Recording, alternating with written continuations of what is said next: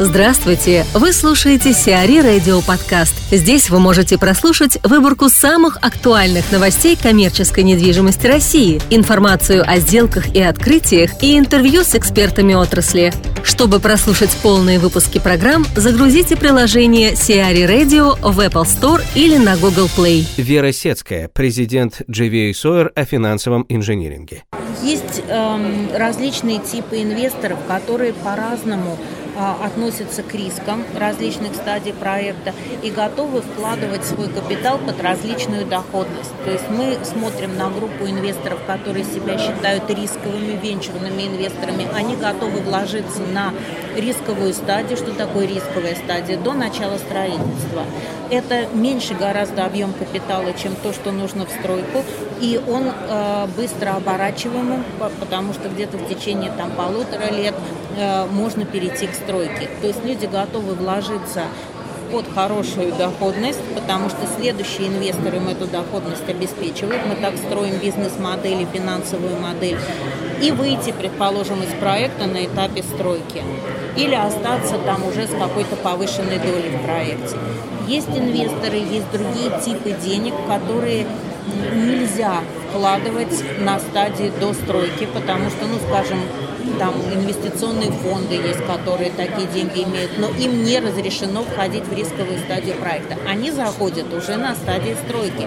Они получают меньшую доходность, чем первый инвестор, но они риски таким образом снимают и довольны той доходностью, которая у них есть. И есть инвесторы, которые вообще не готовы входить в девелопмент. Они готовы купить уже готовый построенный проект. Их доходность еще меньше, чем инвесторов второго уровня, но зато они не видят рисков, потому что объект построен раз и объект сдан в аренду. Да, но у каждого из них свои ориентиры по доходности, свои ориентиры по рисковости и периоду нахождения денег в инвестиции. Вот если брать разные типы инвесторов, находить их и консолидировать и строить эту цепочку, то любой проект, в принципе, можно построить по сути, мы по той же схеме идем и в Финляндии. То есть у нас разные типы инвесторов, и они будут там подходить на разных стадиях. То же самое сегодня возможно делать и в России. Просто почему-то никто вот это, э, это, это называется финансовый инжиниринг, да? то есть нет специализированной компании, или, может быть, я их не знаю, которые бы занимались таким инжинирингом и просто потихоньку вот эти вот цепочки складывали. Ну пытаемся это делать, и я думаю, что в этом сейчас э, есть э, перспектива рынка. Платформа замораживает проекты. Девелопер Retail Standard заморозил свои проекты в связи с ухудшением экономической ситуации на рынке недвижимости и невозможностью спрогнозировать заполняемость площадей арендаторами. Standard создан инвест-компанией «Платформа», основатель Сергей Гордеев, и ее бывшим топ-менеджером Мишелем Паскалисом, который известен как один из создателей складского девелопера MLP и PGP, который специализируется на торговой недвижимости.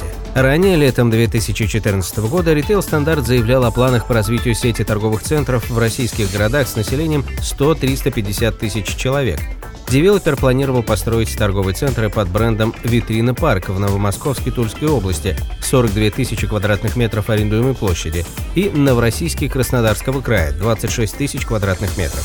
Между тем, как сообщили в платформе, пилотный проект компании в Новомосковске готовится к запуску. Ситуация с объектами в других городах не комментируется. В Краснодаре открыт Экспо Град Юг. Группа компаний «Рамо М» ввела в эксплуатацию выставочный комплекс «Экспоград Юг» в Краснодаре. Построенный выставочно-конгрессный комплекс площадью 80 тысяч квадратных метров будет оказывать широкий спектр услуг по организации и проведению выставочных и культурно-массовых мероприятий. «Экспоград Юг» включает в себя четыре крытых павильона общей площадью более 50 тысяч квадратных метров, а также пять конференц-залов почти на 800 мест. Общая площадь закрытых выставочных площадей 35 600 квадратных метров, открытых 20 800 квадратных метров. Также предусмотрена зона питания на 260 посадочных мест, рестораны кафе на 60 мест, паркинг на 2400 машиномест. Общий объем инвестиций в проект составил около 3,5 миллиардов рублей. Строительство велось полтора года. Сообщается также, что рядом с выставочным центром «Рамо М» ведет строительство гостиничного комплекса «Four Points by Sheraton Краснодар», он будет введен в эксплуатацию в четвертом квартале 2016 года. Инвестиции оцениваются в 3 миллиарда рублей. Лента покупает землю у ОК. Ритейлер «Лента» заключила соглашение с конкурирующей торговой сетью «Окей» о покупке у нее земельного участка в Томске. На приобретенном участке «Лента» планирует построить новый гипермаркет в 2016-2017 годах. В настоящее время в Томске уже работает гипермаркет сети «Лента», которая также представлена 24 гипермаркетами в 10 городах Сибири. Сделка последовала за приобретением «Окей» трех новых магазинов и трех земельных участков в Челябинске, Волгограде, Омске и Таганроге. «Лента» основана в 1993 году году в Санкт-Петербурге, является одной из крупнейших розничных сетей в России и второй по размеру сетью гипермаркетов в стране. Крупнейшими акционерами ленты являются TPG Capital, Европейский банк реконструкции и развития и ВТБ Capital Private Equity. «Газпром» увеличит Лахта-центр. Правительство Петербурга утвердило обновленный проект планирования с межеванием территории, на которой возводится общественно-деловой район Лахта-центр.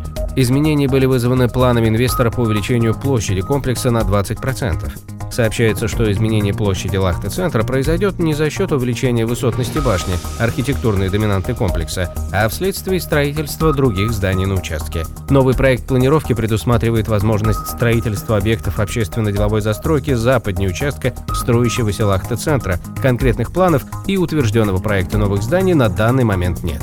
Лахте-центр – многофункциональный общественно-деловой комплекс, ядром которого станет штаб-квартира компании «Газпромнефть» и ее дочерних структур. Общая площадь зданий и сооружений составит почти 400 тысяч квадратных метров. Комплекс в Приморском районе Петербурга планируется сдать в эксплуатацию к 2018 году.